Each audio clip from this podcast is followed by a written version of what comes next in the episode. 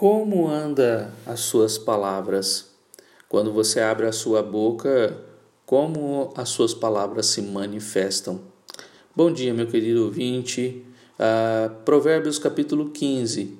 Nós vemos aqui sete temas que falam a respeito da nossa religiosidade, mas também o quanto uh, está cheio o nosso coração de sabedoria ou de insensatez. Quantas palavras o justo dá respostas brandas, versículo 1. Suas respostas são serenas, versículo 4. Suas respostas ou suas palavras são no tempo adequado, no versículo 23. Ele apazigua lutas, no versículo 18. Nas suas palavras há conhecimento, versículo 2 e versículo 7. Há bondade, no versículo 26 e suas orações são atendidas no versículo 8 e no versículo 29.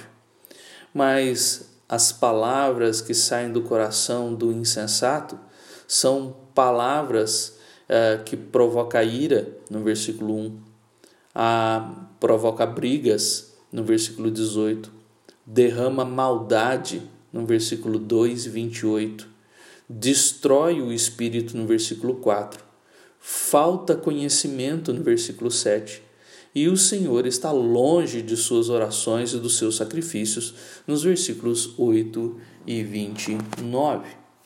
E diante das palavras proferidas, nós podemos observar o nosso próprio coração.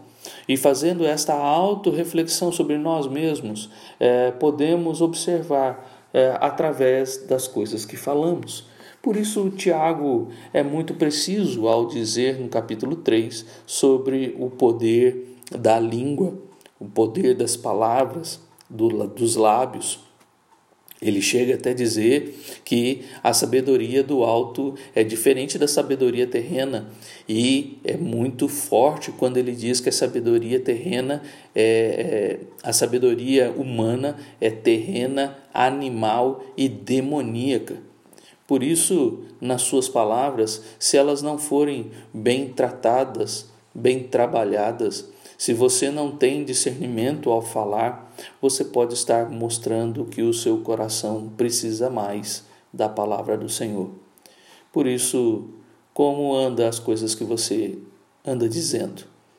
E nas suas palavras, você pode descobrir se você está sendo um sábio ou um insensato.